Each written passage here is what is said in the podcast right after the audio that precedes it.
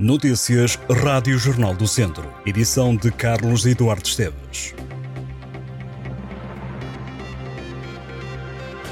O presidente da Associação de Vila Nova da Rainha foi esta segunda-feira condenado a cinco anos de prisão com pena suspensa. O tribunal deu como provado que o responsável teve conduta negligente e acusou Jorge Dias de 11 crimes de homicídio negligente e um crime de ofensa à integridade física negligente. Tendo em conta vários fatores, como a ausência de antecedentes criminais, o Tribunal de Viseu decretou a suspensão da pena por igual período.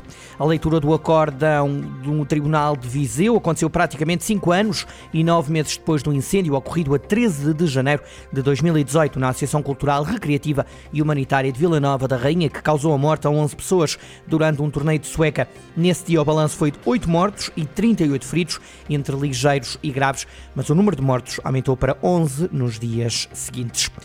A Autoridade para a Prevenção e Combate à Violência no Desporto vai enviar para o Ministério Público imagens que mostram violência entre adeptos no jogo que opôs o Tondela ao Sporting de Pombal da segunda eliminatória da Taça de Portugal.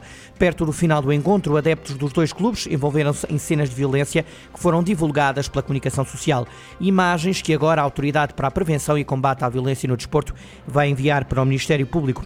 A autoridade promete também apurar responsabilidades junto do Sporting de Pombal, o promotor do evento desportivo o Jornal do Centro tentou uma reação oficial junto do Clube Desportivo de Tondela, que até ao momento não se pronunciou. Na Liga Revelação, o Académico de Viseu perdeu com o Famalicão. Os academistas foram derrotados por 1-0. O único gol do jogo foi marcado aos 23 minutos por Samuel Lobato. Apesar da derrota, o Académico de Viseu mantém-se para já em terceiro lugar, ainda que à condição do Grupo A da Liga Revelação. Já abriu o concurso para a obtenção de apoios ao programa Escultura da Câmara de Viseu para o próximo ano. A abertura do concurso irá abarcar todos os eixos, com exceção para os eventos âncora. Estes são o Festival Internacional de Música da Primavera de Viseu, o Cinema na Cidade, o Festival Outono Quente e o Festival que jaz é este. Eventos que são apoiados de forma fixa pela autarquia durante um prazo previsto de quatro anos. Ainda em Viseu, o Festival Internacional de Música da Primavera, a decorrer em 2024, vai começar no dia 30 de setembro, com o primeiro concerto a que seguem mais dois, que são o prelúdio do evento em abril. O diretor artístico do festival, José Carlos Souza, desvenda que o primeiro concerto está agendado para 30 de setembro no auditório do Conservatório de Música Dr. José Azaredo Perdigão, em Viseu.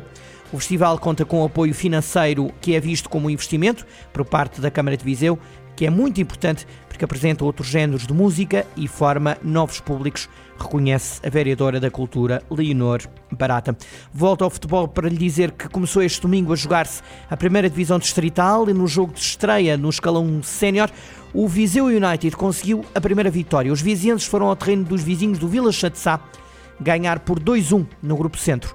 No Grupo Norte não houve empates, três equipas que jogaram em casa ganharam, Alvite, Piães e Oliveira do Douro. O Alvite goleou. A Sul, destaque para o regresso dos Silgueiros, regresso que foi com derrota.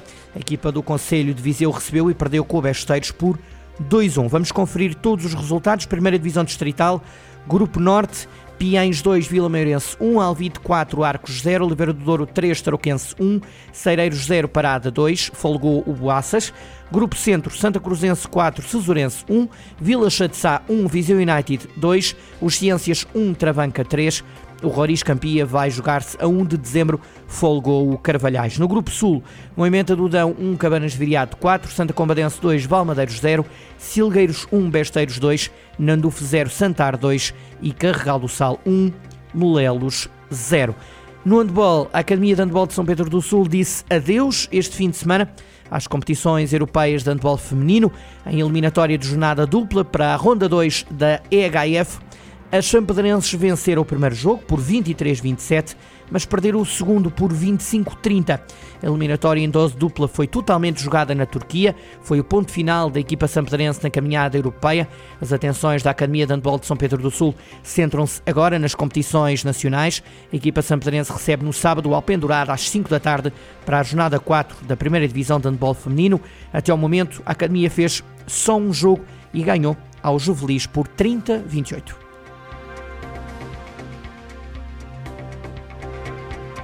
Estas e outras notícias em jornaldocentro.pt